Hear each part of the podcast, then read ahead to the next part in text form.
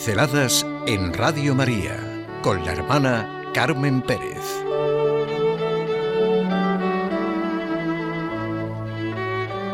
Una puerta de esperanza, Fátima.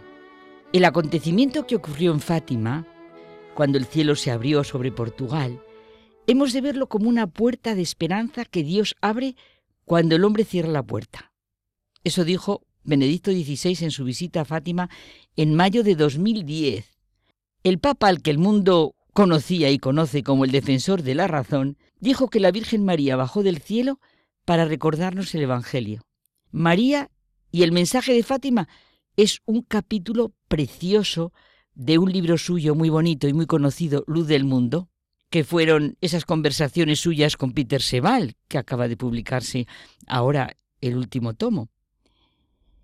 Le sorprendía al periodista que un hombre como Benedicto XVI, que siente tan profundamente lo que el nombre significa, y es la razón, hablara así en Fátima. La Virgen María bajó del cielo para recordarnos verdades del Evangelio. Y nos explica el Papa Benedicto XVI que él creció con una piedad primariamente cristocéntrica, tal como se había desarrollado en el tiempo que medió entre las dos guerras mundiales, por el nuevo acercamiento a la Biblia a los padres. Una piedad que se nutre de forma consciente y acentuada de la Biblia y que está orientada precisamente hacia Cristo. Pero, como es natural, de toda esta realidad forma parte intrínseca siempre la Madre de Dios, la Madre del Señor. Ella aparece en la Biblia en Lucas y en Juan relativamente tarde, pero con gran luminosidad y siempre ha formado parte de la vida cristiana. En las iglesias orientales ha adquirido de manera muy temprana una importancia esencial, por ejemplo, en el concilio de Éfeso del año 431. Siempre una y otra vez Dios se ha servido de María en la historia como la luz a través de la cual nos conduce a sí mismo.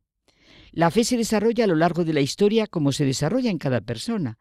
La fe, esa respuesta que se va dando en cada situación, esa respuesta que es la más personal de todas las respuestas, la más libre de todas las expresiones, la fe, que es abandono y confianza en la persona en la que se cree.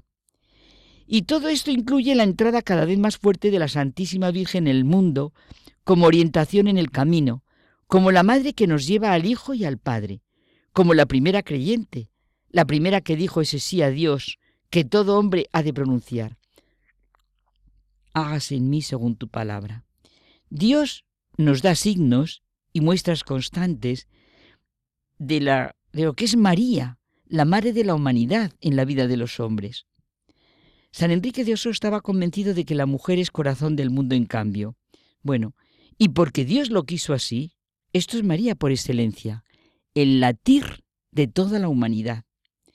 Precisamente en nuestro racionalismo y frente al poder de las dictaduras emergentes, sentía Benedicto XVI que él nos mostraba, nos muestra, no, en presente, nos muestra la humildad de la madre que se aparece a niños pequeños y les dice lo esencial. Fe, esperanza, amor y sacrificio. Cuatro palabras que repetiré. Los hombres encuentran aquí en Fátima puertas, ventanas abiertas a la vida.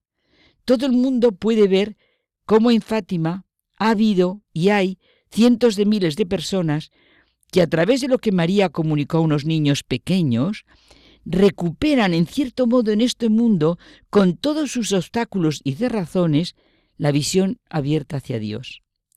Fátima es una respuesta a lo que acontece en el mundo. Es la respuesta que da la madre a sus hijos para que aprendamos y vivamos de la sencillez, de la limpieza de corazón, de la necesidad de justicia y de paz. Pero todo ello, nada de establecido por decretos, ha de brotar del corazón de cada ser humano. Las respuestas que la madre pide a los hijos nunca son grandes acciones políticas, sino aquello que solo puede provenir de la transformación del corazón, a través, repito y repetiré, de la fe, la esperanza, el amor y el sacrificio. El mensaje de Fátima no está cerrado, aun cuando las dos grandes dictaduras hayan desaparecido. Los mensajes en la Iglesia de Cristo llevan en sí siempre la juventud de lo eterno. El sufrimiento de la Iglesia permanece y la amenaza del hombre permanece. Y con ello permanece siempre la cuestión de la respuesta de cada uno. Siempre hay dificultades, adversidades, persecuciones. También ahora los poderes amenazan en todas las formas posibles, bueno, bueno, con pisotear la fe. Ahora mismo es necesaria la respuesta de la que la Virgen habló a los niños. Fe, esperanza, amor y sacrificio. ¿No es esto lo que configura la vida de cualquier ser humano en todo su pensir, pensar, actuar, sentir? Fe, esperanza, amor, sacrificio. Celebramos llenos de gozo y agradecimiento centenarios, centenarios de acontecimientos, de personas que han contribuido y hecho progresar a la humanidad, pues celebremos y vivamos ya llenos de alegría de lo que han significado y significan estos 100 años de Fátima. Es una llamada a la fe, vuelvo a decir, a la esperanza, al amor y al sacrificio. La respuesta la hemos de dar cada uno de nosotros. En cada uno de nosotros puede ser detenido el mal. Y de nuevo, en la ayuda de la Madre se muestra y mantiene viva la fortaleza de Dios. Nuestra historia de salvación vive lo que se inició en la fe de Abraham. La Iglesia está llamada a hacer aquello que fue objeto de su petición, preocuparse de que haya justos como para contener el mal y la destrucción.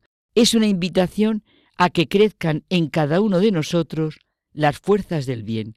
Los triunfos de Dios, los triunfos de María son silenciosos pero reales. Pinceladas en Radio María con la hermana Carmen Pérez.